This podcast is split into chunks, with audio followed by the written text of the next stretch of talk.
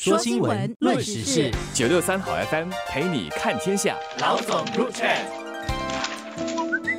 大家好，我是联合早报的郭丽娟。大家好，我是何希薇。我们今天来谈一谈电子烟这个课题，其实不新。我们知道一些年轻人因为好奇心或受朋友的影响，开始吸电子烟。但近来更令人关注的情况是，电子烟已经悄悄地入侵了我们的中学校园。有家长以匿名的方式投函联合早报说，他就读中二的女儿看见同学在学校的厕所、楼梯间，甚至是课室内吸电子烟，可是学校老师。师并没有发现到这样的情况。那目前电子烟在学校的情况是否非常严重了呢？有什么要值得大家注意的吗？其实我们也有去问这个教育部啦。那发言人在回答我们的这个询问的时候，就透露过去三年被发现吸这个传统香烟还有电子烟的学生人数，都是保持在蛮低的水平啦。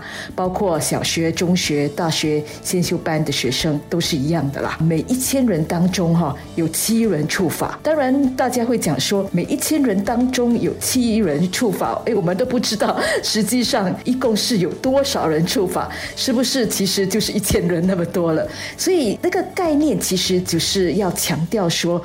就没有那么多人啦，它占的比例不是很多的，那是一个。但是当然有人会觉得，那实际的数目到底是不是比这个数目还多？这个可能大家还是比较担忧的。当然，一个问题就是说，为什么在这个时候这些青少年接触到更多的这个电子烟呐？我们的记者啊，他在网上做了一些搜索啦，然后就发现到有至少七个那么多专卖那个电子烟的自设。的网购的平台，就是不是我们熟悉的那种平台，什么 Carousel 啊什么的，而是自己设立的一个网购的平台了。也就是说呢，这种出售的方式哦，现在是越来越多元化了。之前蛮多人是会用，就是那些所谓的黑商哈，他们是会用那些 Telegram 啊一些应用啦来接触，来所谓的散那些货。但是现在可能这个手法更加的层出不穷了。我们知道这些商。家基本上是黑商嘛，基本上就是要想做年轻人的生意。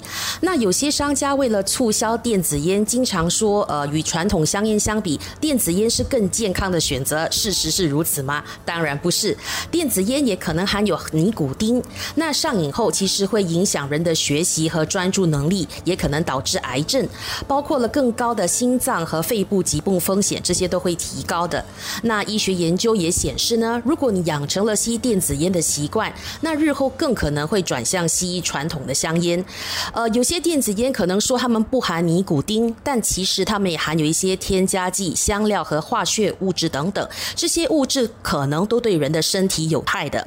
因此，从二零一八年二月开始，新加坡已经基本上禁止购买、持有和使用电子烟了。可是，如西威说的，这四五年来呢，那电子烟被走私入境啊，在网络开卖的情况还是非常多的。当然，我们马上就会问，到底要怎么样告诉这些年轻人这些信息？哈，就是包括刚才丽子人所说的，电子烟本身其实是对大家的健康还是有害的。一个传统说法，大家任何的时候都会说的，就是要教育他们呐。但是青少年在比较叛逆的时候，哈，你不断的跟他说教，他也听不进去了。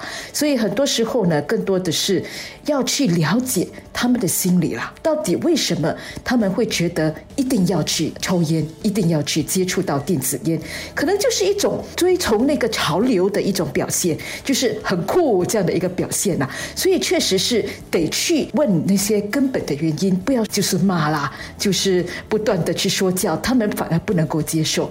加上哈，这个电子烟的设计哈，本身挺好看的，小小可爱，放在书包里面哦，也根本看不出来，也很难去发现。所以这个部分确实是得在这个比较根本的那个地方哈去着手的。对了，就是电子烟，它虽然不是毒品，但其实它有跟毒品一样的特性，就是容易让人上瘾，同样对健康有害。那新加坡我们在肃清毒品方面的成绩有目共睹，新加坡基本上对毒品来说零容忍的社会。